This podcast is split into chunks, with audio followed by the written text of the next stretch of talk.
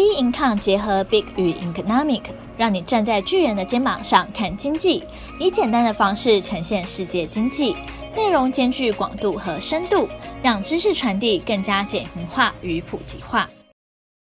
各位听众好，欢迎收听今天的小资生活理财树。那今天呢，要跟大家谈的是景气灯号是什么？景气蓝灯呢会亮多久？目前为止哦，台湾已经出现了七个蓝灯了。那回顾呢，二十多年的经验，如果说啊，台湾的景气灯号是蓝灯的时候，台股呢相对是比较低档的时候，也就是说啊，诶，其实投资呢是一个可以浮现的机会，这时候呢可以入场。所以呢，也有股市有句话在说啊，蓝灯买股票，红灯数钞票，那会顺应着就是景气循环来来调整呢，就是投资的策略。那这是呢蛮多人的一个做法。那到底为什么呢？景气一直变蓝灯呢？虽然呢，表面上是因为通膨啊、升息的经济因素，但是原因啊，则是因为有美中对峙啊、乌俄战争所影响。其实政治的因素啊、政治的影响啊，占了很多的部分哦。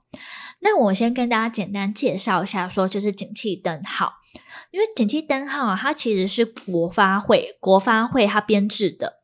那是各界判断说总体经济一个很重要的指标，里面呢结合了股价、出口、生产啊等等的九项指标，那也反映了金融、贸易、生产的各个一个面向。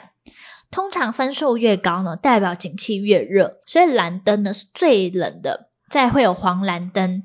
再会有绿灯，绿灯的话是比较稳定的，再来是红黄灯哦，是偏比较热，最热最热的话呢是红灯。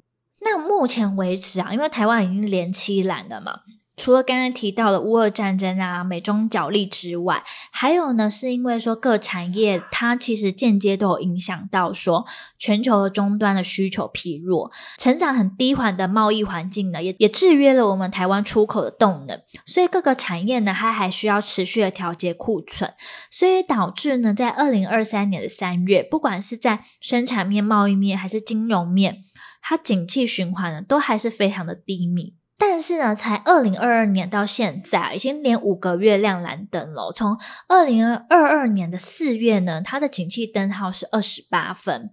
但是呢，到后面的时候啊，到了九月的时候，就已经出现黄蓝灯了。那一直到现在为止呢，都是一直一直不断的有蓝灯的状况出现。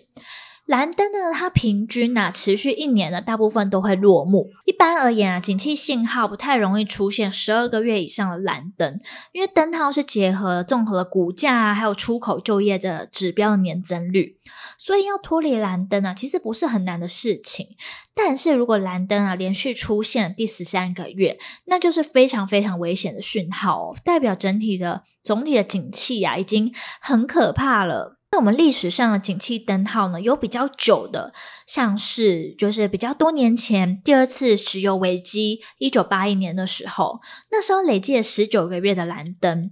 还有呢，在两千年的时候有全球的网络泡沫，这个时候呢有十五个蓝灯。那欧债危机二零一一年的时候有十个月。那全球的景气呢，它比较趋缓，二零一五年到二零一六年，其实也来到十个月的蓝灯。那这边呢，跟大家细细讲一下，说，诶，到底那时候到底发生了什么事？尤其是呢，在第二次石油危机一九八一年的时候，那时候怎么会连续十九个蓝灯呢？其实那时候是因为油价它一直涨，一直涨，然后两伊战争，所以呢，全球陷入了停滞性的通膨。那台湾呢是以外贸为导向，所以就是首当其冲被影响到。那在第二个严重的时候，就是网络泡沫的时候，两千年的时候。那那年的时候是因为出口衰退，那原因的话呢，是因为刚好啦，大家还记得两千年的时候发生什么事吗？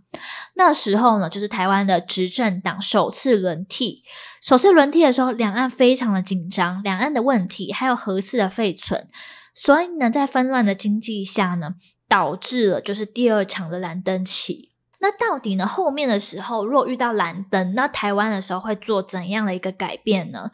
如果呢是受到全球景气低迷的影响的话，那台湾呢就会对高效能运算、人工智慧的这种新科技的积极的发展，主要就是希望可以带动相关零组件还有设备订单的增加，加上说投资国内的绿能啊，政府呢扩大公共建设的经费，所以呢，借此呢来改善民众的信心面，使得呢大家都可以共享这个经济的成果。